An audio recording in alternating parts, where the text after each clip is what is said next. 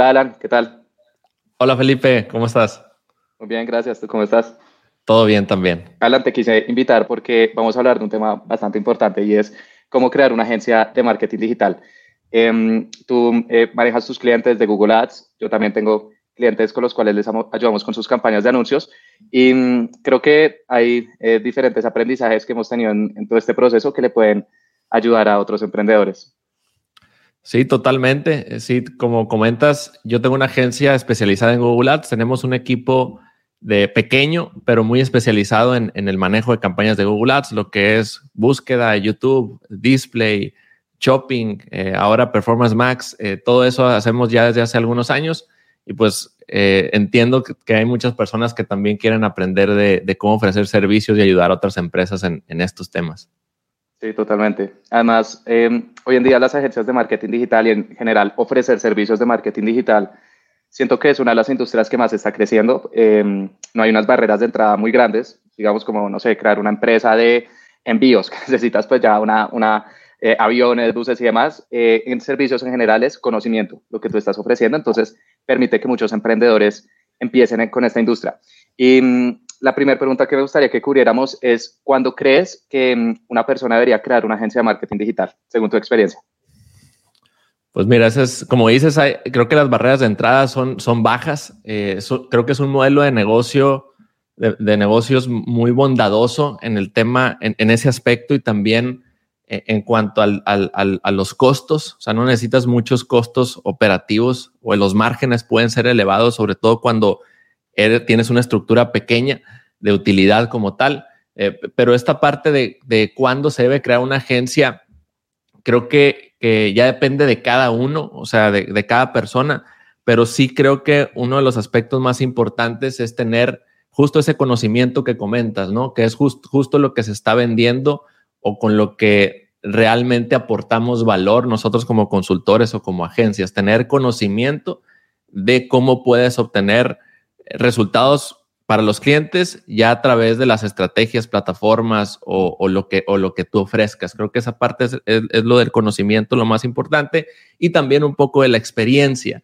que claro que eso se adquiere con el mismo día a día en el manejo de las campañas, en los servicios con los clientes, pero creo que eso sin duda depende de, de cada quien. Hay unos que se avientan más rápido, que ya tal vez... Eh, trabajaron con uno o dos clientes o, tienen, o trabajaron en una empresa como empleados en algo relacionado a marketing digital y ya, ya se animan, se avientan, ¿no? En mi caso, por ejemplo, yo estuve trabajando eh, como tres años en agencias. Estuve muy especializado en lo que es Google Ads, también estuve manejando Facebook Ads, SEO, eh, y yo como que sentía que todavía me faltaba algo como para poder yo llegar y ofrecerle el servicio a las empresas. Creo que yo me tardé mucho en, esa, en ese aspecto, era como un tipo síndrome del, impostor, porque sentía que tal vez no era el súper experto, pero creo que ahí justo el animarte eh, te da esa misma también experiencia y trabajar con, no tienen que ser mega clientes, sino clientes tal vez con los cuales puedas iniciar. Pero respondiendo a la pregunta, yo creo que sería un poco de conocimiento, sería lo, lo más importante y, cuando sientas esa, esa, necesidad o esas ganas de, trabajar con, con, empresas. No sé cómo tú la veas. Em, estoy de acuerdo. Em, al final lo que nosotros estamos vendiendo es un conocimiento, un know-how, entonces es importante que si las empresas nos van a contratar directamente, eh, podamos brindarles buenos resultados.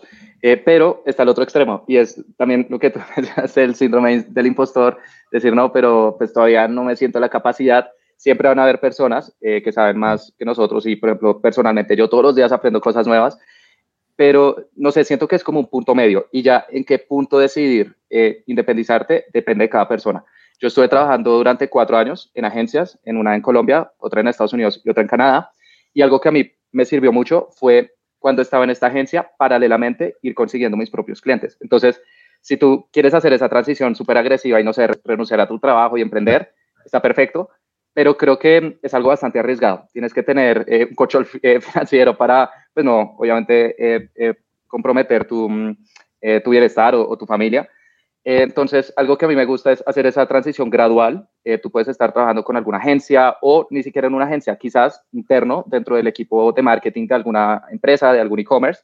y paralelamente decir, bueno, esto me gusta, me, me, me encantaría trabajar con otros negocios, entonces empiezas a trabajar con otras empresas y cuando ya las empresas que son tuyas propias empiezan a tener un ingreso más alto que el de la agencia o al menos ya se puede reemplazar, haces la transición y tienes la confianza de que qué servicios crees que una agencia debería ofrecer o un consultor, porque marketing digital tiene de todo, em, anuncios en Facebook, anuncios en Google, SEO, email marketing, contenido, community management, desarrollo web. Entonces, dentro de todo este abanico de opciones, ¿con cuál, en tu experiencia, en tu opinión, una agencia debería enfocarse? Pues mira, quiero también comentar que, que, desde mi punto de vista, por lo menos las mismas experiencias que hemos obtenido, pues no quiere decir que sean las correctas. O sea, tal vez lo que compartimos es con base en, en, nuestra experiencia y lo que nos ha funcionado, pero no quiere decir que sea el mismo, pueda, tenga que ser el mismo camino para, para todos. Yo cuando, cuando empecé por mi cuenta, de hecho así le hice también como tú, estuve en algunas agencias, bueno, al último estuve en una empresa, como manejando una pequeña empresa, una startup, manejando toda la parte de marketing digital y en ese entonces tenía uno o dos clientes eh, y ahí empecé como un poco a, prospectar, a, ir con empresas eh, de, conocidos, sobre todo en, mi círculo eh, de, amigos, de familiares, etcétera. Los referidos y los referidos es justo con lo que, con lo que empecé. Y, y ahí yo empezaba, pues yo tenía experiencia en, en, varias plataformas, como dices, había manejado campañas de SEO, de Facebook Ads, de Google Ads, de email marketing, etcétera. Y en un principio yo ofrecía pues como toda la estrategia completa. Llegaba, veía una empresa y decía, le falta redes sociales, no, no tiene contenido. Puede hacer email marketing, le falta mejorar su sitio web. Entonces yo en un principio como que creaba toda una estrategia completa eh, de lo que requería la empresa, ¿no? O sea, ofrecía todos los servicios. Y luego, tal vez, no sé si por mi personalidad o, por la misma respuesta que yo fui viendo, eh, me, me, daba cuenta que la toma de decisión en un proyecto más grande, en un inicio, cuando, cuando empezaba, eh, le, hacía que el cliente tal vez demorara más en tomar la decisión y sobre todo cuando, cuando no hay una confianza de por medio. Entonces, yo me puse a pensar, bueno, ¿qué puede generarle resultados tangibles de alguna manera y que yo tengo más experiencia? Y eso era Google Ads, Google AdWords en ese entonces, ya hace varios años. Y entonces me empecé a enfocar a, servicios de Google Ads. Principalmente era como mi, como le llaman el, front end o la oferta de entrada. Eh, eh, entonces yo creo que eh, sí está válido ofrecer varios servicios como consultores o agencias, pero sí creo que deberías o alguien debería especializarse en, Google Ads o en Facebook Ads o en SEO, eh, entender bien cómo funciona, ser bueno en eso. Eh, y luego ya que tienes esa relación con el cliente, puedes agregar más servicios, o sea, ofrecerle más cosas. Pero una vez que el cliente ya, trae, ya tiene confianza, ve que hay resultados eh, y de esa manera creo que la, la venta inicial es más fácil y también la misma transición a que, a que sea un mejor cliente es mejor. Eh, no sé a ti que, cómo la has visto. Tú, tú empezaste, ahorita cómo le haces, ofreces solamente Facebook Ads o, inicias con eso, más o menos tú cómo, cómo lo manejas. Eh, bueno, cuando empecé a trabajar con empresas por mi cuenta, uno de los mayores errores que cometí fue que intenté ofrecer todos los servicios, eh, también por quererles ayudar. Entonces, con mi primer cliente que hacía community management, anuncios en Facebook, les hacíamos anuncios en YouTube porque están eh, haciendo crecer un canal, eh, les redactaba artículos para su página web y además de vez en cuando les escribía emails. ¿Y qué sucede con esto? Que mm, si intentamos ofrecer demasiados servicios, no vamos a poder garantizar resultados demasiado buenos en, uno en particular, a menos de que ya tengas una agencia 360 grados, que es algo independiente. Digamos que eso ya es una etapa posterior. Pero empezando, no sé, para ayudarles a crecer y también desde eh, mi, mi posición, para no perder un cliente, le decía, sí, yo te ayudo con esto. Y, era como, listo, Felipe, y nos puedes ayudar con los eh, emails. Sí, yo también. y puedes ayudar también. Em, y em, con el paso del tiempo me di cuenta que la clave de las agencias y en general en cualquier negocio es la retención. Y tú cómo puedes tener una retención alta ofreciendo la mejor calidad posible y el mejor servicio para tus clientes. Entonces, em, ahí tomé una decisión ya muy introspectiva y fue, bueno, dentro de todos estos servicios eh, que estoy ofreciendo en este momento, Em, cuáles son los que puedo generar primero un mayor valor y además resultados más rápidos. Me di cuenta que los anuncios son, en mi opinión, una, de las mejores em, estrategias que puede ofrecer un, consultor o una agencia porque se pueden obtener resultados muy rápidos. Yo en esa época también estaba haciendo algo de SEO, me gustaba, y también email, pero por ejemplo, un problema que tiene SEO es que los resultados tardan mucho tiempo, en general, tardan eh, entre unos 6 hasta 12 meses. Entonces tú empezar con un cliente y que los primeros resultados sean tanto tiempo después, funciona, claro que sí, hay excelentes estrategias de SEO, pero cuando uno está empezando y, los primeros clientes eh, pueden estar un poco impacientes, en un servicio como publicidad digital es algo que les gusta bastante porque uno puede eh, ofrecerles unas pequeñas victorias esos primeros meses, obtienen confianza en ti y bueno, ya después la relación se, se mejora. Entonces, en este momento, yo ofrezco únicamente servicios de campañas de publicidad digital porque es, digamos que, la industria en la cual me especialicé para poder garantizar los mejores resultados posibles. Yo empecé aprendiendo con publicidad en Facebook e Instagram porque además tuve eh, dos e-commerces, uno de perfumes y otro de joyería, eh, antes de ingresar a las agencias. Y poco a poco fui aprendiendo otras plataformas. Entonces, eh, con el cliente que me dijo, oye, queremos crecer en YouTube, yo fui muy transparente y le dije, mira, tengo experiencia en Facebook, no en, Google, bueno, he, leído algunas cosas, he visto eh, eh, videos, artículos, cursos, las certificaciones de Google, pero la verdad es un conocimiento aún teórico. Y eso también es importante. Si vas a ofrecerle servicios nuevos a tu cliente, sé transparente para que ellos sepan qué esperar. Entonces dijeron, perfecto, dediquemos un presupuesto pequeño a Google para ver qué tal. Em, con estas campañas de YouTube el canal pudo crecer porque eh, en esa época em, las campañas de, de, anuncios para YouTube está, dan buenos resultados para suscritos. Hoy cambia un poco. Y poco a poco fui aprendiendo otras plataformas. Después, eh, por ejemplo, cuando TikTok sacó publicidad en abril del 2020, también aprendí esta plataforma. Pinterest, en una agencia de Bogotá que mm, eh, era B2B, ofrecíamos LinkedIn Ads, entonces aprendí la mano de alguien de LinkedIn, pero todo bajo la misma sombrilla de publicidad digital. Sin embargo, las empresas tienen necesidades. Las empresas dicen, bueno, necesito a alguien de email o alguien de SEO. Entonces, en ese caso, algo que mm, eh, yo hago en este momento es tener agencias aliadas o consultores aliados. Em, por ejemplo, uno de mis clientes en este momento necesita ayuda con su estrategia de email. Ellos utilizan Clavillo. Entonces le dijimos, mira, nosotros actualmente no ofrecemos email, pero esta agencia española es muy buena con esa plataforma. Se lo referimos, ellos nos dan una pequeña comisión y ellos también están especializados y al final eh, el cliente también queda tranquilo. incluso dentro de publicidad hay algunos temas que son muy técnicos, por ejemplo, tracking, píxeles, eh, todos estos códigos nosotros hacemos hasta donde podemos, pero un, cliente que está en WordPress, el Pixel es un desastre porque han instalado como cuatro, cada agencia instala su propio Pixel y Google Analytics.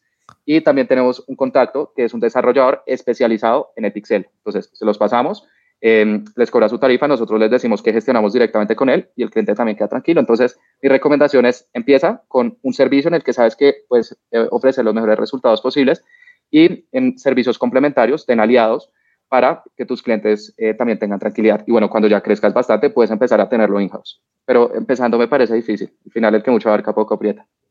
Totalmente. Sí, ahí coincido mucho contigo en eso. ¿Tú crees que una agencia, un consultor, debería enfocarse en un sector en específico? Ya hablamos de servicios. Entonces, digamos, vamos a ofrecer eh, publicidad digital. Listo deberíamos enfocarnos solamente en e-commerce o solamente en finca raíz o no sé, solamente en cursos online o en ese tema de, sectores, ¿crees que se debería tener un, abanico más amplio?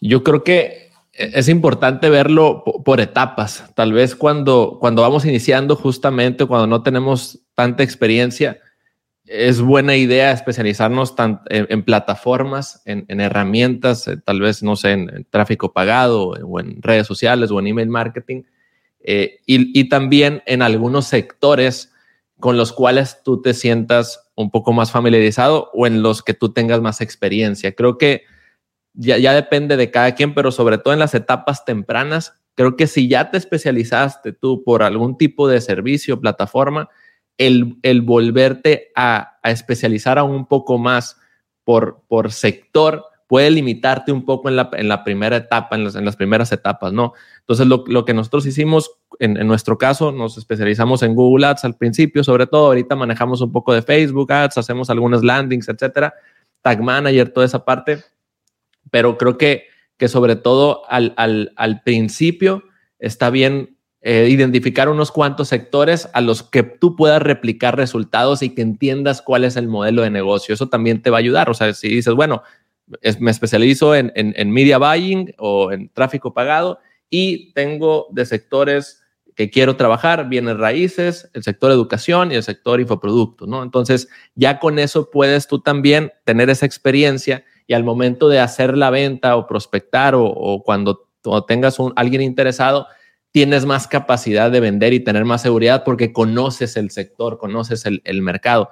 Ahora, yo también algo que he visto, Felipe, eh, interesante, que no es algo que yo he hecho, e, es que, por ejemplo, sobre todo en Estados Unidos lo he visto más, que es un, es un, es un mercado mucho más maduro, eh, que hay agencias especializadas por sector. O sea, la agencia de marketing digital para gimnasios, la agencia de marketing digital. mucho en Estados Unidos, Para dentistas. Odontólogos, sí. E, exacto. Entonces, y ellos ahí sí se, especial, no se, se especializan por sector, pero no se especializan por servicio. Entonces, es, es, como verlo de esas dos maneras, o te, o te puedes especializar por servicio y tienes más, un poco más de, de libertad de, de, los sectores, o te especializas por sector eh, y ahí sí puedes ofrecer una, una, mayor gama de servicios.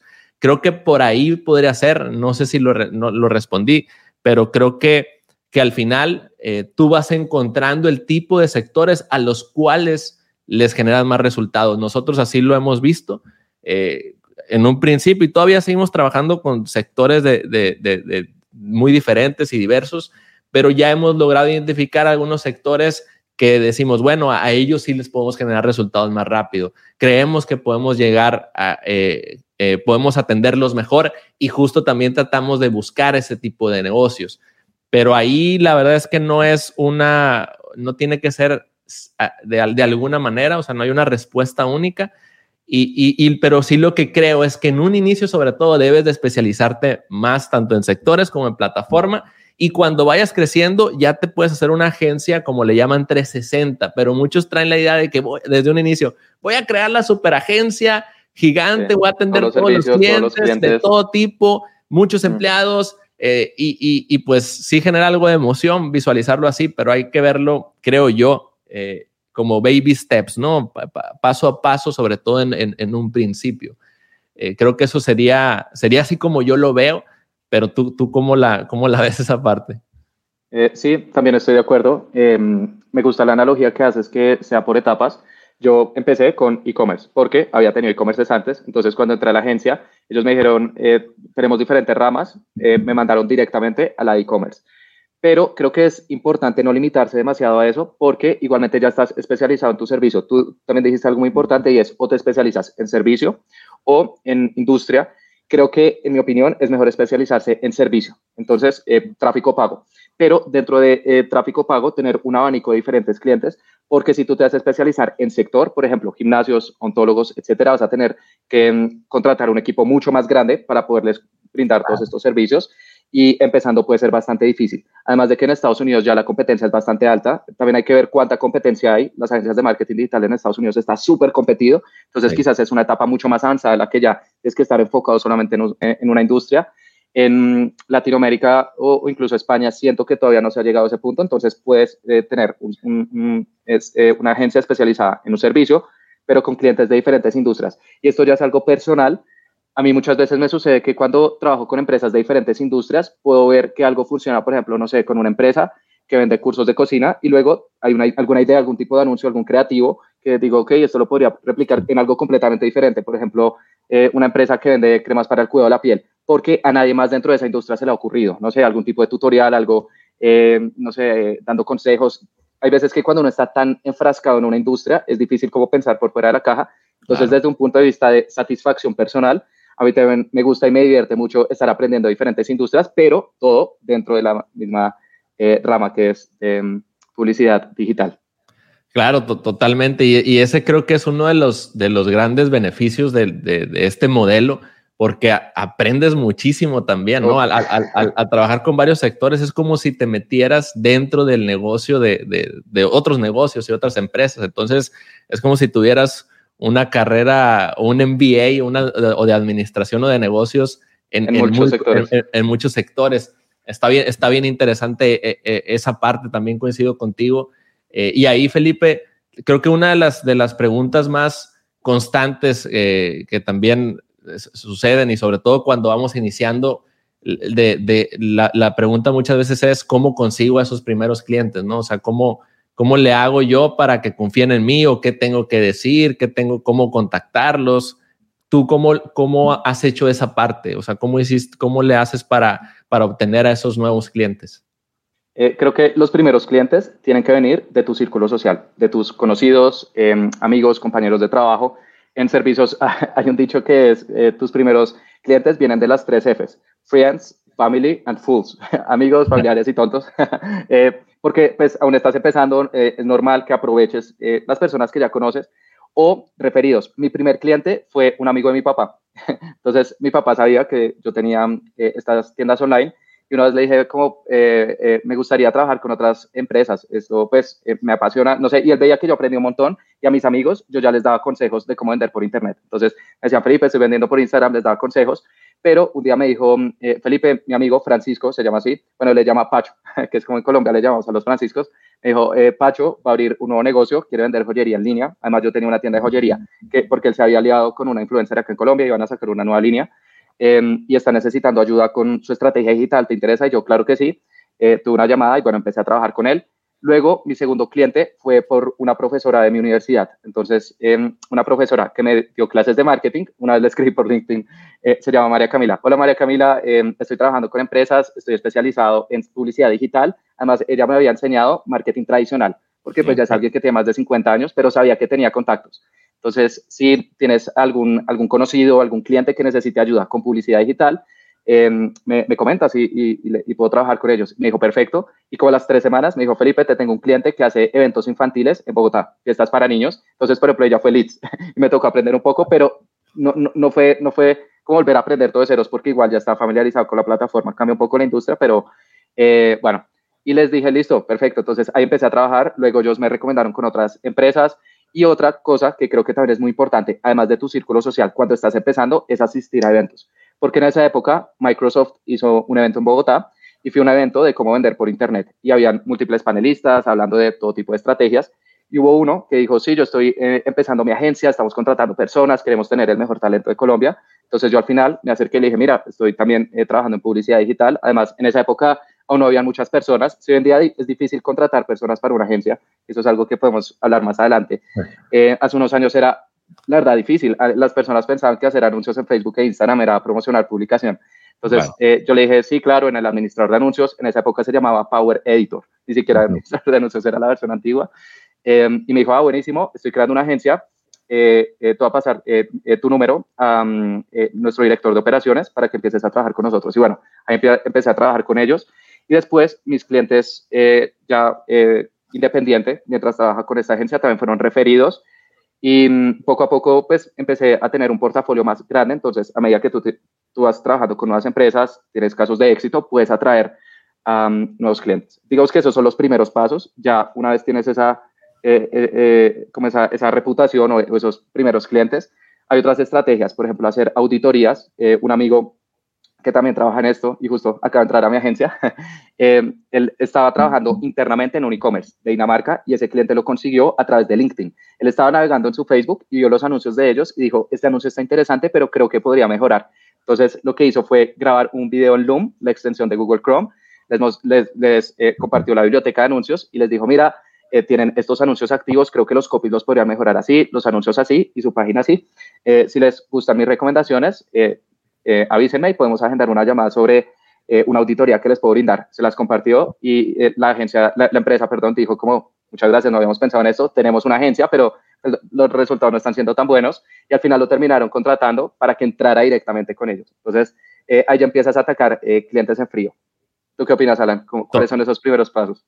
Totalmente, pues creo que los mencionaste muy bien. Sin duda eso es, es, es, iniciar con ese círculo cercano, tal cual. Fue también como como yo lo hice, mi primer, mi primer cliente fue un, amigo mío eh, que su mamá tenía una empresa de, eh, de, productos para bajar de peso. Entonces, mientras yo estaba en, la, en una de las agencias que trabajaba en Ciudad de México, pues me dijo, oye, pues estamos buscando a alguien que maneje Google Ads. Pues le dije, oye, yo, yo lo hago ¿Cuánto me cobras? Me dijo, le dije, te cobro 100 dólares al mes. Mi, primer cliente te me pagó 100 dólares, te lo juro. O sea, y es impresionante. Mucha gente, el primer cliente me, me pagaba 400 mil pesos colombianos. Y ah. quitando seguridad social no me queda nada, pero sí, yo no sé por qué casi todos empezamos con 100 dólares. Sí, de hecho, a mí se me hacía mucho, ¿no? No sabía, no sabía si, o sea, no, sabía, no tenía ni idea de cuánto cobrarle. Entonces, cuando llegaba en las, en, las, en las noches o tarde noche, ahí trabajaba en las, en las campañas.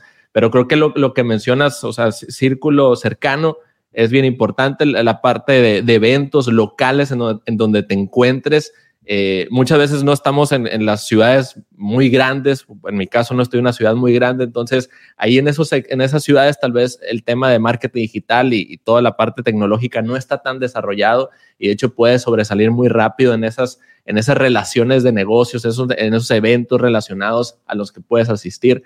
También ahí obtuve muchos contactos, eh, ahí obtuve contactos, me acuerdo, de agencias tradicionales eh, que no ofrecían nada digital y algunos hacían redes sociales, manejo de redes sociales, pero no hacían nada de, pauta digital. Entonces ellos ya fui haciendo algunas alianzas. Y creo que esa, esa parte de las alianzas es bien interesante y lo, mencionabas un poco al, principio. Es apoyarnos y preguntarnos quién tiene la audiencia ya a la que yo quiero llegar. O sea, quién ya está atendiendo a los clientes que yo quiero atender y que no le están ofreciendo la solución que yo tengo. Es, una, forma interesante de, preguntarnos. Entonces, si hay desarrolladores de sitios web, por ejemplo, ya hablándolo más de, de, Google Ads o, de, pauta digital, pero puedes hacerlo dependiendo de lo que, del servicio que tú quieras ofrecer, ¿no? Preguntarnos, oye, tal vez si hay un desarrollador de sitios web o una, una agencia de sitios web, pues ya tienes el sitio web, ¿qué es lo que sigue? O sea, lo que sigue es personas que lleguen a ese sitio, entonces puedes hacer alianzas en un principio eh, y, eso está bien interesante, ¿no? Hacer alianzas hasta con, muchas veces hasta con influencers, ¿no? Que hablen del tema, eh, que tengan esa audiencia, tal vez tú vas a, emprendedores, a startups y puedes hacer algún, algunas alianzas bien interesantes, ¿no? La idea es, es como pensar eh, como un poco fuera de la caja en, esa parte para cortar, acortar e, esos tiempos. Y, creo que ya lo que sigue eh, pues puede ser esa, ese, esa, esa forma de, de, contactar empresas en el, en el modelo más tradicional o outbound o en frío. Y también está la otra parte del inbound, en donde tú creas contenido eh, o creas estrategias para que las personas o los interesados o los perfiles que tú quieres atender lleguen hacia ti. Que eso creo que toma más tiempo, eso no es inmediato, pero creo que es una estrategia que a largo plazo, mediano largo plazo, es algo que deberíamos de considerar y, creo que en esta etapa tú, Felipe, tanto, tanto yo, por, por, por lo que tenemos de alguna manera de, de, marca personal, de contenidos, pues gran parte de esos prospectos llegan hacia nosotros en un modelo inbound, ¿no? Pero no empezamos tal vez así. No, eh, eh, toma eh, tiempo eso, eso va en una siguiente etapa, estoy de acuerdo. Además, cuando ya tengas, por ejemplo, un contenido que compartir, casos de éxito, públicalos. Em, puede ser en tu canal de YouTube, en un podcast, en LinkedIn, porque eso poco a poco va trayendo clientes. Y de hecho, me hiciste recordar una vez un podcast que escuché de una persona que tiene una agencia y decía que todas las agencias deben tener tres canales de clientes. El primero, em, outbound, es el más rápido de todos. El más difícil porque es en frío, entonces hay que es escribir por LinkedIn, hacer auditorías, Em, estar enviando correos en frío, digamos que un modelo un poco más tradicional. Segundo, inbound, entonces además de tú estar contactando clientes en frío, también publica contenido en tus redes sociales, en tu página web, en podcast, donde te estés enfocando para eh, en el mediano y largo plazo atraer clientes, además de que la calidad de los clientes cuando llegan por inbound es altísima, porque ellos ya están yendo hacia ti. Y el tercer canal son alianzas. Entonces tú también lo mencionaste, em, buscar cuáles son las agencias que tienen eh, servicios complementarios y decirles, mira, te puedo enviar clientes que necesiten tu servicio y si eh, hay clientes tuyos que necesitan mi servicio, envíamelos y entre los dos hacemos un acuerdo y eso es algo que tengo eh, con las agencias que también mencioné de email, SEO y contenido. En este momento no tengo una de desarrollo web, si conoces alguna me avisas, eh, porque también tengo unos, clientes que necesitan ayuda con su página web y con sus landing. Excelente. Sí, justamente nosotros desde hace algún tiempo también implementamos eso de, de las alianzas y, y a veces puede ser como contraintuitivo porque tú dices, oye, me están pidiendo un sitio web, me están pidiendo que maneje, que cree un video, edite un video. Entonces ahí puedo ganar dinero, piensas tú. Sin embargo, eh, el, el, el, costo operativo o lo que te va a costar en tiempo y tal vez en, en, esa experiencia puede ser no tan rentable. Tú dices, oye, me van a pagar, no sé, dos mil, tres mil dólares por un sitio web, cinco mil dólares pero para que tú en la etapa, si tú te especializas en, alguna otra cosa, para que tengas esa experiencia, el que subcontrates a alguien, etcétera, etcétera, es una complejidad también que tener en cuenta. Eh, entonces, muchas veces es mejor, pues como tú dices, ¿no? Conectar a otras personas y, y otras empresas y llevarte una comisión como tal, ¿no? y cuando mm, eh, ya empiezas a trabajar con un cliente, ¿cómo son esos primeros pasos? El proceso de onboarding o de abordaje. Creo que ahí eh, para hacer un onboarding o abordaje, eh, esta, fase es bien importante porque ahí también lo, utilizamos mucho para, para, definir bien las expectativas de, lo que se va a obtener en el, servicio. Aunque tú en, la parte de las propuestas o las interacciones previas que tienes con los clientes, pues defines esas expectativas y, los entregables o lo que, o lo, o lo que vas a, o lo que, o lo que compone tu servicio, creo que ese onboarding es bien importante también para, para definir tanto los tiempos, los pasos a seguir eh, y sobre todo una, nosotros lo que hacemos, eh, mandamos un correo eh, con los pasos a seguir y sobre eso vamos dando seguimiento para, para pasar de alguien que ya nos dijo que sí quiere trabajar con nosotros hasta que alguien se activa, ¿no? Hasta que ya entra en la fase de activación. Ahí lo que hacemos es, es, un, es, un, proceso de briefing o de brief o un tipo cuestionario importante. para entender bien tal cual las necesidades, el mercado al que va, qué es lo que quiere lograr, que mucho de mucha de esa información ya la hicimos normalmente en las llamadas previas, pero es importante también tenerlo bien, bien claro. Nosotros manda tenemos un formulario que le pedimos al cliente que llene y en algunos casos tenemos una llamada de briefing, o sea, antes de iniciar es, a ver, eh, quiénes son los clientes, eh, qué, quieres lograr, cuáles son tus objetivos, eh, accesos a quién tiene el acceso a tu sitio web, etcétera, etcétera, ¿no? Entonces podemos decir que es la parte de brief, la parte de accesos es bien importante. Accesos, nosotros normalmente si es una tienda en Shopify, pues acceso a Shopify o a WordPress eh, o a Wix o a lo que sea. Google, Ads, Tag Manager, Google Ads, Google Tag Manager, Analytics, toda esa parte pedimos acceso. Y sin antes, si no tenemos acceso a eso, pues eh, no podemos arrancar, ¿no? Entonces no, no, no, no, no estamos en la fase de activación. Y también como parte de ese, de ese onboarding, lo que hacemos nosotros es, tenemos en esta etapa, eh, no, sé si sea después o, o, cómo vaya a ser en el futuro, pero tenemos grupos de WhatsApp. Entonces creamos un grupo de WhatsApp se lo compartimos al cliente, donde está la persona que va a manejar la campaña, estoy yo, está, está el cliente como tal, y ahí mismo le vamos dando un seguimiento más rápido o más puntual a esa, a esa fase de onboarding o a esa fase de, de, activación. Y obviamente la parte de los pagos y todo eso, pues también normalmente ahí la definimos muy bien para que quede, quede antes de que nosotros empecemos a, a, a trabajar, ¿no? Porque muchas veces el cliente dice, sí, me gusta, quiero arrancar, quiero trabajar con ustedes, me parece buenísimo, eh, y luego tú te emocionas, me pasó algunas veces y empiezas a trabajar con las campañas y, el pago no llega, ¿no? Entonces, hasta que hagan el pago, podríamos decir que ya es un, es, un, cliente, pero sí hay que definir y lo que hacemos nosotros es decir, oye, este proceso toma, de, o sea, una vez que tengamos los accesos, que, que tengamos la sesión de briefing, eh, que, que tengamos todo eso y el pago, obviamente, nosotros a partir de ahí tenemos un tiempo de 7, 10 días estimado para arrancar las campañas y previo a arrancar las llamadas tenemos una llamada de kickoff, de arranque, ¿no? En donde mostramos toda la estrategia, eh, todo lo que, lo, lo, que vamos a hacer, compartimos pantalla para que ya el cliente nos dé el visto bueno y ya arranquemos. Obviamente lo que estoy diciendo es más enfocado al, servicio que ofrecemos nosotros, que es Google Ads o, o, o pauta digital. Yo creo que puede variar dependiendo de lo que tú ofrezcas, pero más o menos así nosotros lo, lo, manejamos y trabajamos mucho por plantillas para tener estos procesos que son normalmente muy similares eh, y no estar tal vez como improvisando tanto de a ver qué le digo a este nuevo cliente, sino que ya tienes todo bien armado y ese tiempo, eh, pues que sea útil como tal, más o menos así. Creo que sería importante. ¿Tú, tú qué, qué crees que en, el onboarding eh, sea importante o, que, o qué toman en cuenta? Creo que el onboarding se compone de tres partes claves. Eh, el primero es em, el brief. Nosotros utilizamos una checklist porque em, es algo que no estaba sistematizado. Nosotros ya conocíamos, entonces cada persona ingresaba y le hacía preguntas sobre la marca, sobre sus competidores, sobre sus clientes, accesos. Pero algo que hicimos hace unos dos, tres meses fue ya crear una checklist con cosas que no se podían pasar, especialmente para nuevas personas que estás contratando. Entonces con eso ya te aseguras que Em, no se te pasa por alto ninguna información. Y dentro de esa checklist, eh, este es un pequeño truco para personas que eh, estén creando una agencia, hay diferentes accesos que los clientes nos brindan. Por ejemplo, Facebook Ads o Google Ads es sencillo porque tenemos en Facebook Ads nuestro Business Manager, en Google Ads el MCC. Entonces, pues, eh, si te dan acceso, todo el equipo tiene acceso.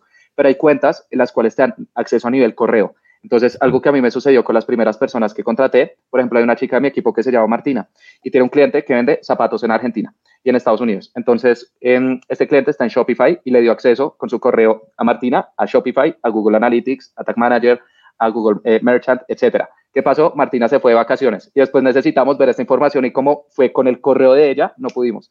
Entonces, algo que creamos fue un correo general de acceso. Em, le compartimos ese correo a los clientes, todos tenemos acceso y lo utilizamos con plataformas en las cuales el acceso es a nivel correo para que todo el equipo pues, pueda entrar.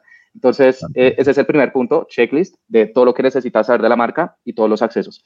El segundo punto es investigación. Entonces, también nosotros, antes de tocar eh, cualquier campaña, revisamos cuáles son los anuncios que ha hecho el cliente, que tiene activos, cuáles han funcionado, cuáles no, para aprovechar la data y toda la inversión que ellos han hecho en el pasado.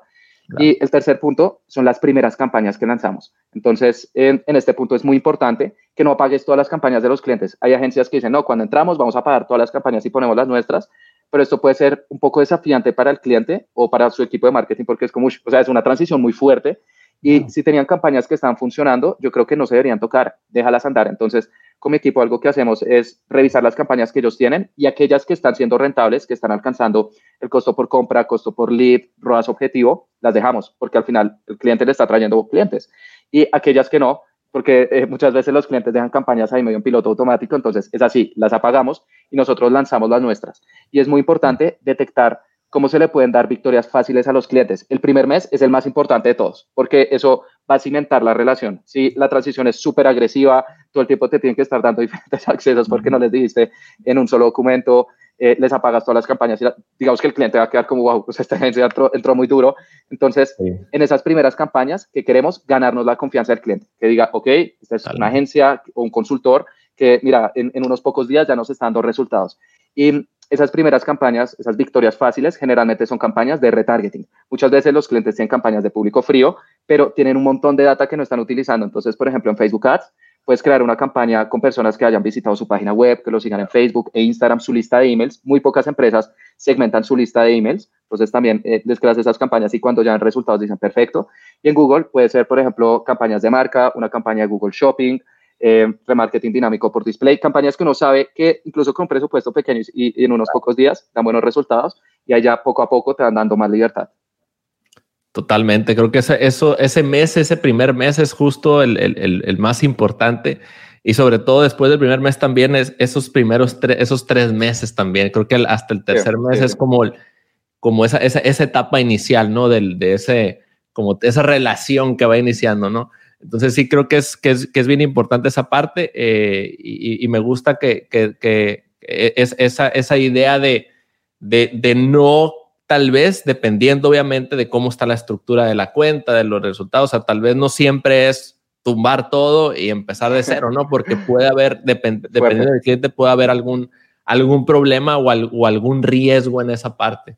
Aunque también es importante como definir bien, creo que las expectativas, decirles, oye, oigan, en el primer mes no crean que se van a ver resultados eh, magníficos, ¿no? Porque muchas veces en, la misma venta o en la misma propuesta es importante definir eso, ¿no? Y muchas veces te lo preguntan, pero a veces no te lo preguntan. Entonces es, aunque no lo pregunte el cliente, diga, oye, ¿cuándo? puedo obtener resultados, cuándo voy a ver un retorno de inversión, aunque no lo pregunte, nosotros lo que hacemos es, es decirles un estimado, claro que no es una ciencia exacta y no se puede saber, porque hay variaciones de, puede ser que algunos negocios en el primer mes o en las primeras semanas ya, ya, encontramos una rentabilidad y hay algunos otros que nos tardamos, no sé, tres meses, dos meses o hasta más, ¿no? Entonces es, es, es explicar también ese proceso eh, ayuda mucho en la, en la fase de, de onboarding. Eso, eso, que tú acabas de tocar es tan importante y muchas veces no se le pone atención porque uno dice, sí, mira, vamos a montar estas campañas y si uno no se lo comunica al cliente, ellos van a pensar que desde el día uno se van a alcanzar los objetivos. A menos, o sea, si es una empresa que ya trabajó con agencias en el pasado, lo conoce, pero si es una empresa que está empezando a contratar a un externo para que le ayude con sus campañas de marketing, puede pensar que ya, mejor dicho, esto es magia y uno en el, en el, en el primer día, ya el primer anuncio que lanza es rentable y hay una fase de testeo. Generalmente dura de uno a tres meses, que son los tiempos que tú también mencionaste. Y algo que em, eh, hago con eh, mis clientes es incluir una cláusula de permanencia. Entonces, desde la llamada comercial, les decimos, mira, tenemos dos fases, investigar y testear y optimizar y escalar.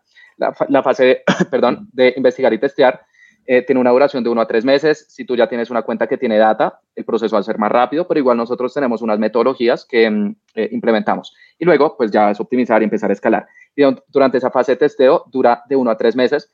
Entonces, eh, el contrato tiene una cláusula de permanencia de tres meses para que podamos hacer todas las pruebas y luego la renovación es mensual, es automática y tú decides siempre cuando quieres trabajar con nosotros pero eh, eso también garantiza que la agencia pues tenga una, un, mínimo de flujo de caja para trabajar, porque si no está, los clientes pueden decir, no, a las dos, tres semanas nos vamos, es con listo, pero pues te lo había comentado en el inicio, em, y, y, pues esto tampoco es magia, hay, hay, que hacer pruebas. ¿Tú qué opinas de incluir una, una, cláusula de permanencia? ¿Es algo que has probado en el pasado? Sabes que lo he hecho muy poco, eh, sobre todo lo, lo, lo hemos manejado cuando el cliente nos ha pasado una que otra vez nos, lo solicita, ¿no? Que le, que, que le gusta, que quiere manejar un, tipo de contrato o algo por el estilo. Pero entonces, nada más para entenderlo, porque me llama mucho la atención, Felipe, o sea, tú, o sea, es un de tres meses inicialmente, haces, un, un, un, contrato tipo de permanencia y después ya es mensual. O sea, en la, fase de optimización ya es un cargo, el cliente decide si, si, si quiere continuar, pues, eh, pues paga y si no, deja de pagar y listo, ¿verdad? Así lo manejo. E, exacto. Y, eso también le da tranquilidad a los clientes cuando uno les dice, mira, nosotros somos eh, metodologías, hacemos la investigación, pero al final la única forma de saber si un anuncio funciona o no es probándolo y poniéndolo a competir con otros. Entonces, eso digamos que demuestra que tú ya eh, no les vas a prometer algo exagerado, sino que dicen, eh, ok, esta es una empresa que me va a hacer crecer de una forma mucho más sostenible. Y Después, la renovación es automática, porque si luego uno le dice, no, y se renueva por un año, es como, no, me estás amarrando, no sé, esto tampoco es un contrato de arrendamiento. Entonces, yo también creo que el cliente tiene que tener la potestad, al final es un negocio, de cuándo trabaja o cuándo no con una agencia, pero ese periodo mínimo de tres meses, que es lo mínimo que se necesita para poder hacer las pruebas, me, parece que es importante incluirlo. Y les decimos, después de tres meses, ya eh, nosotros eh, pues, eh, hemos hecho pruebas suficientes y tú vas a poder decidir si deseas continuar con nosotros o no. Claro. Sí, fíjate que nosotros lo, lo, que hemos manejado y justo me pasó sobre todo en un principio cuando estaba yo solo, que recuerdo muy bien hasta dónde estaba, ¿no? Estaba de viaje en un hotel en, Ciudad de México y había recién tomado un nuevo cliente eh, y al mes, o sea, terminando el mes, me dijo que ya no iba a continuar. Entonces me sentí como robado, por así decirlo, ¿no? Porque, porque justo en el modelo que trabajamos nosotros, que no todas las agencias lo hacen, pues es la cuenta del cliente. O sea, nosotros no nos quedamos, o sea, si el cliente no, decide no, no continuar con nosotros, pues no nos quedamos con la cuenta, que hay muchos que así lo hacen, pero ya, ya depende de cada quien, ¿no? Entonces, lo que sucedió, pues yo armé toda la estructura, campañas, conversiones, analytics, etcétera, etcétera, y después del mes, pues ya, ya se fue. Creo que ese, ese tipo de, de, contratos que manejas de permanencia pueden ayudar mucho en eso. Y yo la verdad lo, lo, lo que hemos estado manejando simplemente para, para protegernos un poco es, es, es, el primer mes. O sea, lo que yo sí, lo que sí hacemos es comunicar la importancia de por lo menos trabajar tres a seis meses. O sea, decirles que es necesario. No hacemos un contrato tal vez, pero posiblemente lo deberíamos de hacer, que es algo que de hecho He estado pensando y viendo con el equipo, pero lo que hacemos es definir bien las expectativas de que es un proceso, o sea, en el mes uno es difícil obtener resultados y eso también ya, ya el cliente sabe como que, ah, bueno, va a ser de tres a seis meses, ¿no? Eh, por lo menos de, manera, de manera inicial, pero para protegernos lo que hemos hecho es el primer mes cobramos una implementación.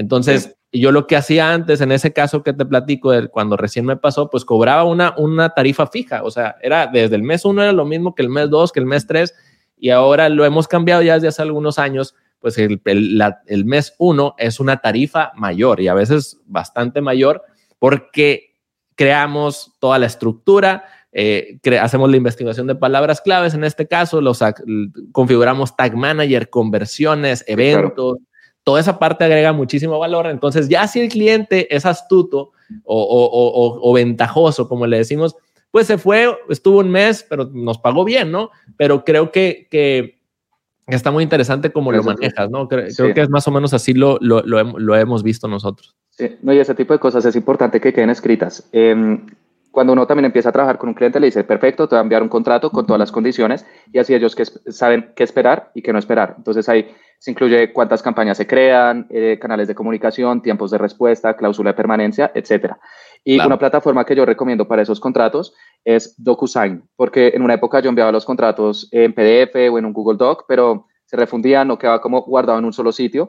Entonces, con DocuSign, que es una plataforma para firmar contratos digitales, tú lo subes, colocas acá firma esta persona, acá firma esta, a ambos les llega una copia y ya eh, queda asegurado. Entonces, con los clientes yo siento que la curva es muchas veces el primer mes intentar dar victorias rápidas, entonces es como una subida, ya después empiezas a hacer pruebas para atacar públicos fríos especialmente, entonces baja un poco y luego empieza a subir, pero mientras pasa ese proceso, sí es importante que haya claridad de que hay un testeo, em, que en el contrato se diga que mínimo el periodo son tres meses y luego la renovación sea mensual para que los clientes también sepan que eh, no los estamos amarrando.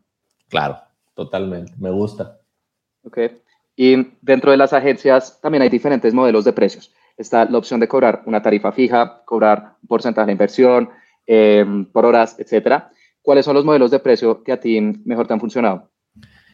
La, verdad es que, digo, yo cuando estaba en, agencias, en, las, en algunas agencias muy grandes eh, en, Ciudad de México, ahí normalmente la, forma de cobrar es, es por un porcentaje de la inversión, ¿no? O, o, una, un fin, Es, de los más comunes. Y la verdad es que desde que iniciamos, yo, nosotros hemos trabajado más por, por tarifas fijas, ¿no? O sea, por, podríamos decir por, por brackets o, por, por eh, dependiendo de la inversión del cliente. Por ejemplo, si el cliente invierte, no sé, de 100 a 1000 dólares al mes, mm. es, un, es una tarifa de tal, tal cantidad, ¿no? No sé, de, 500 dólares y de 1000 dólares a 3000 dólares es sube la, la tarifa fija de nosotros. Entonces, podríamos decir que hay manejamos ahí varios, varias tarifas diferentes dependiendo de la inversión normalmente que hace el cliente. También hablábamos de que el primer mes cobramos una tarifa de implementación, así es como lo hemos manejado nosotros.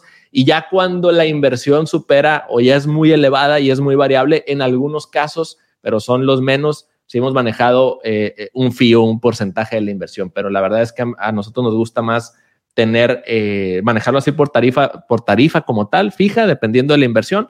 Y creo que eso también ayuda a que el cliente vea que no nomás te interesa que invierta más para que tú ganes más, ¿no? Entonces, eh, el porcentaje de inversión sucede eso, sí. Exactamente. Entonces, realmente lo que a ti te interesa es que obtenga esa rentabilidad. Claro está que es importante muchas veces subir la inversión para tener más resultados. Hay momentos y maneras de hacerlo, eh, pero más o menos así es como lo, lo, hemos manejado, se nos, ha, se nos ha hecho más sencillo, ¿no? No sé cómo tú lo, lo has manejado. Sí, algo que a mí me gusta mucho de las tarifas fijas es la simplicidad, tanto para el cliente como para las agencias. Entonces también es un modelo que utilizo con la gran mayoría de mis clientes y usamos lo mismo que, que tú también dijiste de brackets o por niveles. Entonces si el cliente invierte de, por ejemplo, 5 a 10 mil dólares, es un monto de 10 a 20 mil es otro.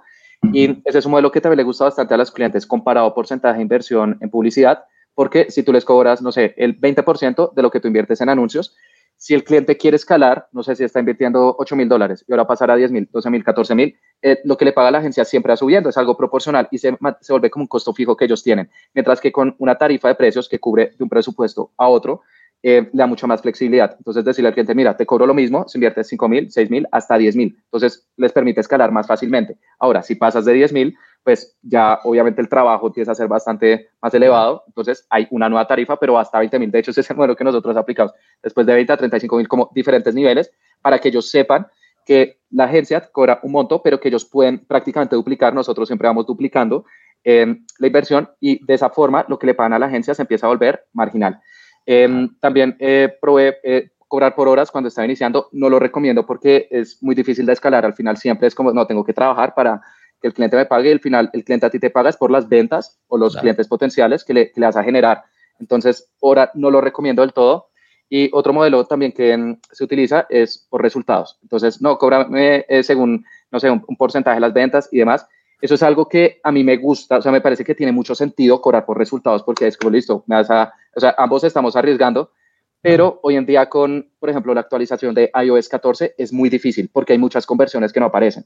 Eh, por ejemplo, si con Facebook Ads generamos 10 ventas, ahora en las plataformas van a aparecer 5 porque las otras 5 personas utilizan iPhone y no se pueden reportar.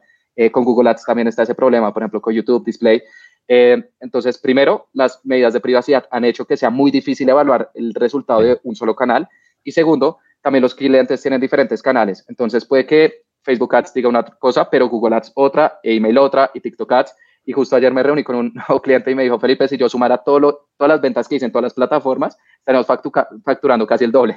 Entonces, también hoy en día las personas puede que descubran una marca en TikTok, luego la siguen en Instagram y después compran en Google. Entonces, decir, no, es que la venta es de Google o es de Facebook o es de TikTok es muy difícil.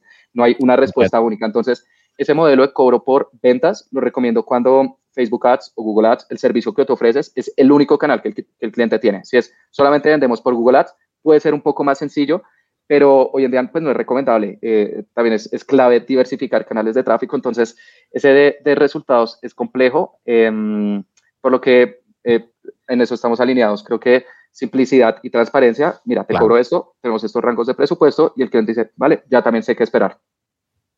Sí, coincido ahí mucho contigo. Yo he probado, hemos probado en algún momento por resultados también y creo que sí, sí nos encontramos con muchos por algunos, por así decirlo, como complicaciones, ¿no? El tema del tracking, el seguimiento es uno de ellos, pero, pero también eh, nosotros lo hicimos más con clientes de, leads, o sea, lo, de generación de leads. Entonces, ahí lo que llegaba a funcionar era que nosotros teníamos esa, en, esos, en esos experimentos que hicimos, y he visto que así lo aplican, tú tienes, por así decirlo, el embudo, o tú trabajas el embudo, tú trabajas la landing page y tú tienes capacidad de medir bien si esos resultados están generando o no, no. También debería haber confianza con el cliente porque tal vez el cliente dice, oye, pues no me llegaron los leads o no me están generando las ventas, que tú lo puedes validar, es cierto, pero, pero muchas veces en ese caso teníamos, eh, vendíamos por leads a, una universidad, entonces era un costo fijo, nosotros invertíamos de nuestro dinero en las campañas y la diferencia pues era la rentabilidad que nosotros teníamos como, como agencia, pero algo bien interesante ya para no extendernos mucho en esto, eh, teníamos un, Google Sheets tal cual, que ahí llegaban los leads y, la, empresa, la universidad le daba seguimiento y ahí, ahí, ponía si era contactable o no contactable o lograron identificarlo. Y, nos dimos cuenta que decían que no eran buenos leads, ¿no? O sea, era más... Eso, sucede mucho con leads. Y, y le voy a mencionar, cuando uno cobra por leads, el incentivo es generar la mayor cantidad de leads posibles y no necesariamente leads calificados. Entonces ahí entra la siguiente variable y es lead eh, calificado. Claro, eh, y sí, lead definitivamente es más sencillo porque tú puedes crear, por ejemplo, un formulario eh, específicamente para las campañas, mandas tráfico allá y puedes medir, pero si utilizan ese modelo, entonces que no sea leads solamente, sino lead calificado, según las respuestas que las personas dieron para que las expectativas estén alineadas. Vas a enviar leads, pero que sean leads de calidad y eso también lo hicimos con eh, una empresa que vende asesorías legales porque los inundamos de leads, nos decían los comerciales no están funcionando, entonces ya después se, se, se ajustó. Eh, ok, y algo más que también quiero mencionar eh, es que en este modelo de resultados tengan mucho cuidado porque las personas pueden hacer trampa. Tú, un cliente que eh, contrató una agencia de Uruguay, y ellos le decían, mira, te creamos unas campañas en, en, plataformas como Tabula, eh, Programmatic, etcétera. De hecho, ellos nunca vieron las cuentas. Decían, simplemente te vamos a enviar tráfico y en Google Analytics mira nuestros UTMs y te vamos a cobrar un porcentaje de las ventas que generan esos UTMs, eh, esos parámetros de URL. dijeron, bueno, o sea, al final ellos colocan la inversión, nos van a enviar tráfico y les pagamos solamente por el, las ventas que vemos que ellos están generando.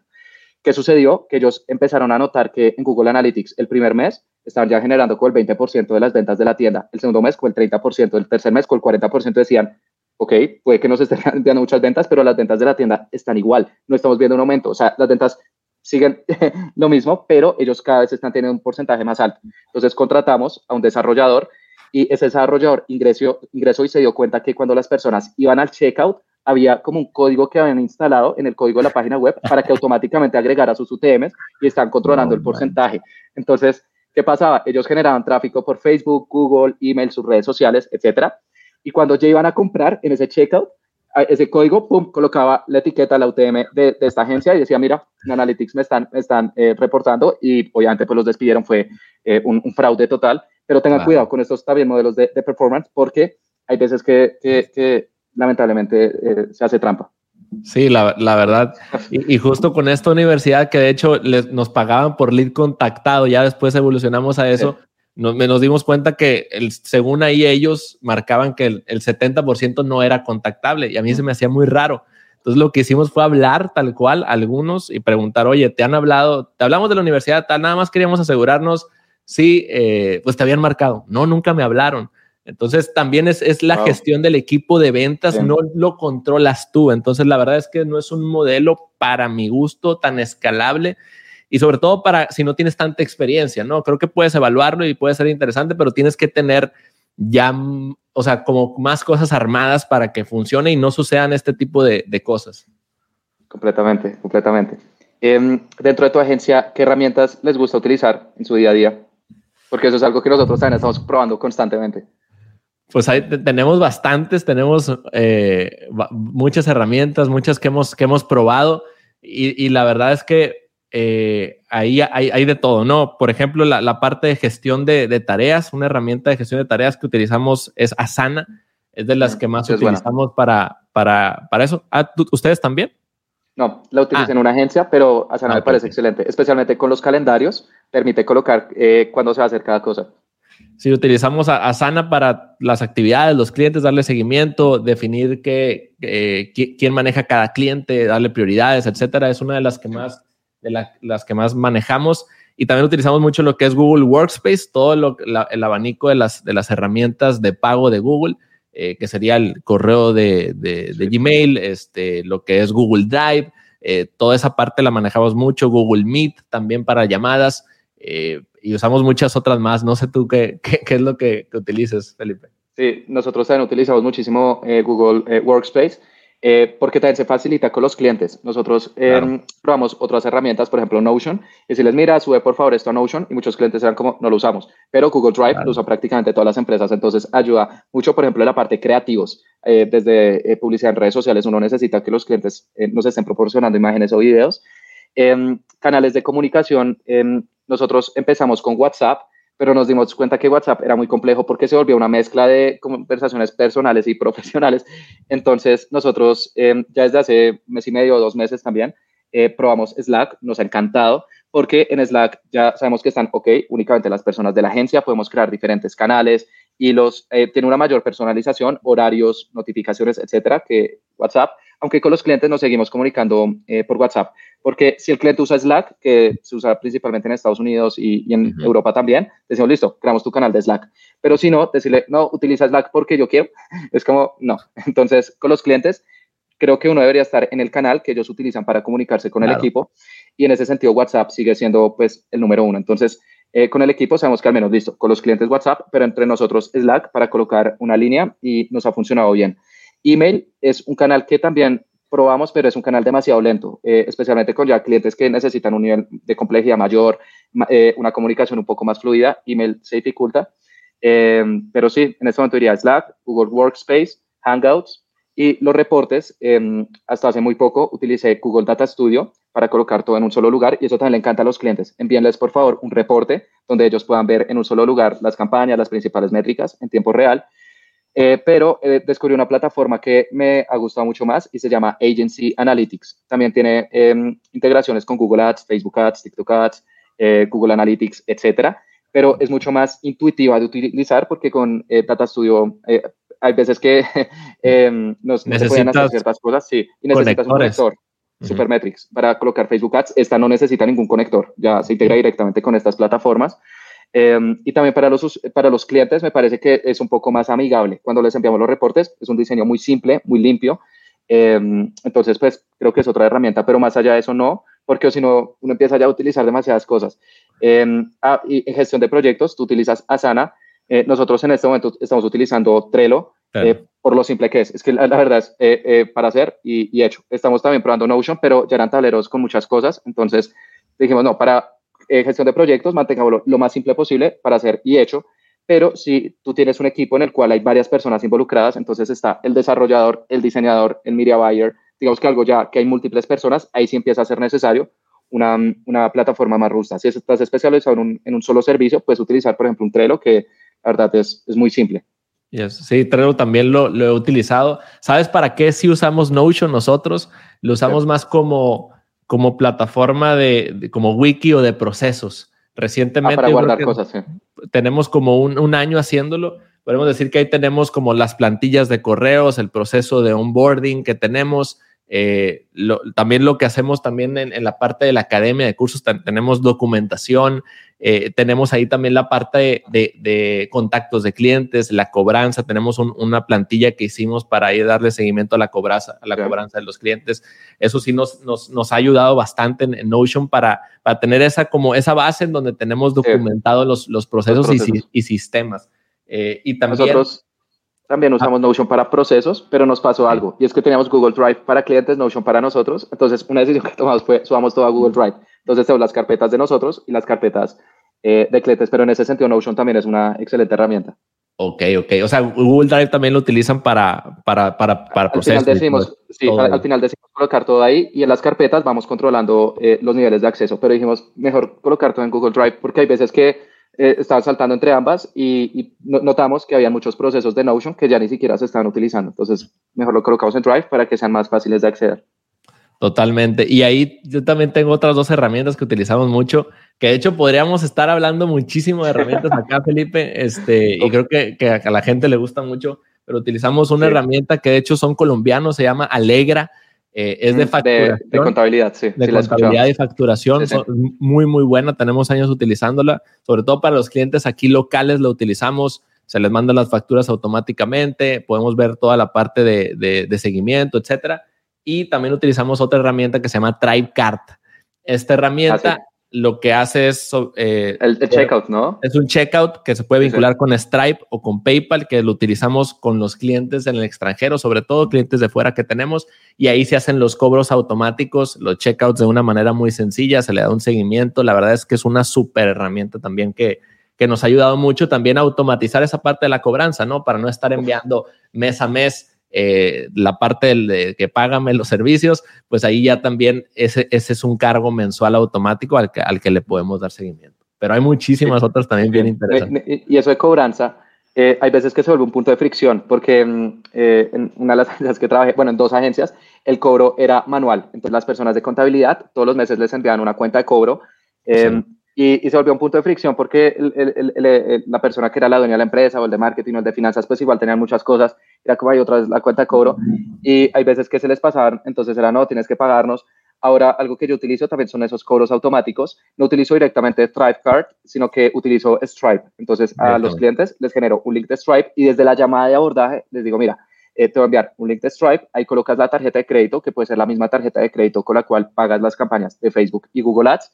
Y Em, eh, los primeros de cada mes te va a llegar un cobro automático. Si entraste, por ejemplo, el 10 o el 15, se prorratea, entonces como que ahí se ajusta y ya después a, partir del primero te llega cobro mensual. Y, yo les digo, mira, es como cuando pagamos Netflix, Spotify, eh, eh, las campañas, llega un cobro automático y a los clientes dicen, ok, digamos que les estás ahorrando tiempo a ellos.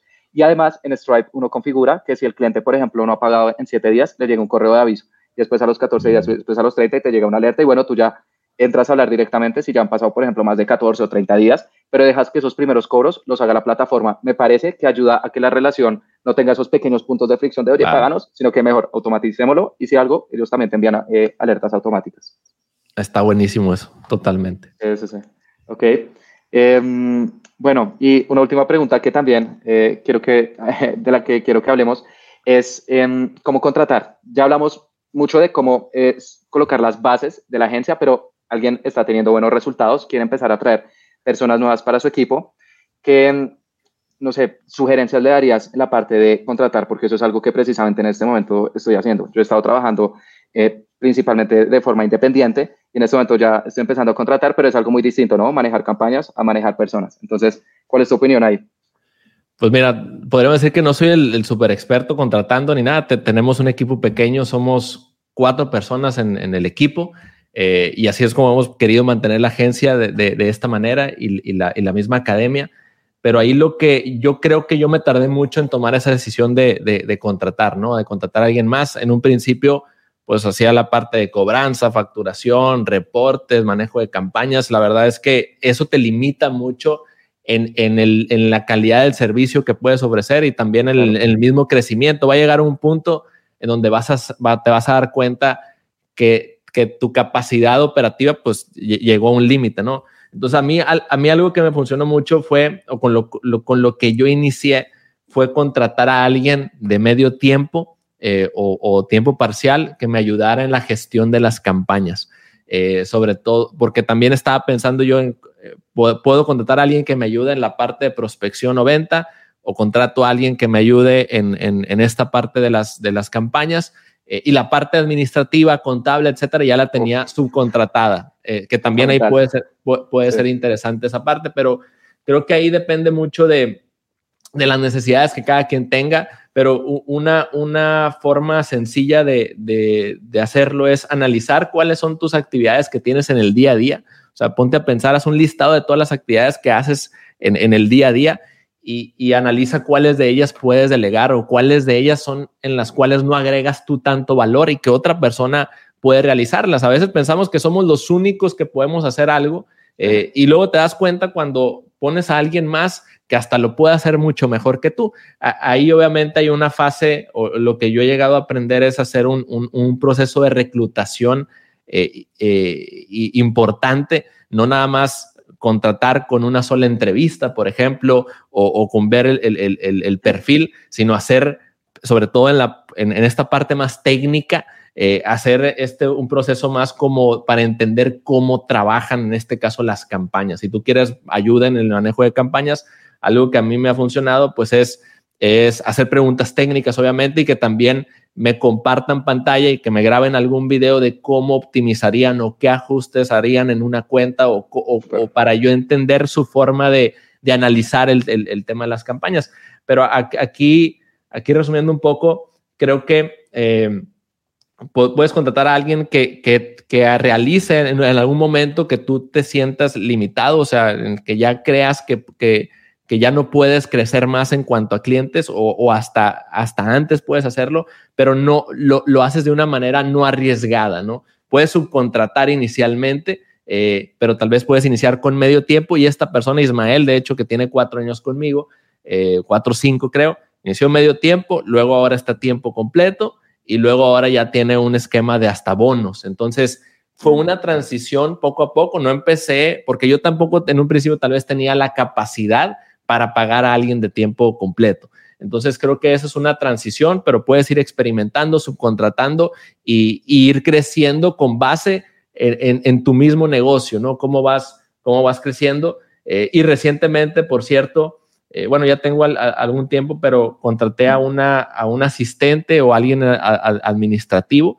y la verdad es que me ha ayudado muchísimo. Esas actividades del, del, día a día más, más, más, puntuales ayudan mucho. Eh, generar facturas, la parte de cobranza, la parte de pagos a proveedores, eh, todas esas actividades que tú dices, ah, no, es que no me toma tanto tiempo. Yo así pensaba, ¿para, ¿para, qué lo, ¿para qué lo voy a hacer? Pero si lo acumulas eso, es, un buen tiempo que puedes tú estar destinando en donde tú deberías de agregar más valor, ¿no? Que en este caso, pues es en la estrategia eh, eh, y en, el servicio que tú estés ofreciendo. Ahí más o menos así es lo que, lo, que, lo que he aprendido, pero como te digo, tenemos ahorita un equipo pequeño y así lo hemos querido mantener, pero eso es lo que, lo que hemos visto. Perfecto, perfecto. Muchas gracias. Y mm, sí, estoy de acuerdo. Cuando uno va a contratar, es importante que no solamente tengan una entrevista como, oye, y, eh, ¿en qué has trabajado? ¿Cuál es tu experiencia? Sino esa parte técnica es fundamental, especialmente para un, un media buyer o un trafficker. Entonces, eh, también me gusta tener esas llamadas en las cuales les hago ya preguntas técnicas, eh, cómo les gusta optimizar. Por ejemplo, a mí algo que me encanta es que tengan algún tipo de proceso. Como, listo, con un cliente, primero hacemos esto, luego esto, luego esto. Y eh, algo que también hacemos es que les enviamos un contrato de confidencialidad, les damos acceso a alguna cuenta con el permiso únicamente de analista o de, ver y ya. Y les decimos, eh, por favor, la próxima semana envíanos un documento con las recomendaciones que tú implementarías en esta cuenta para obtener mejores resultados. Entonces ahí uno ya empieza a evaluar ese conocimiento técnico.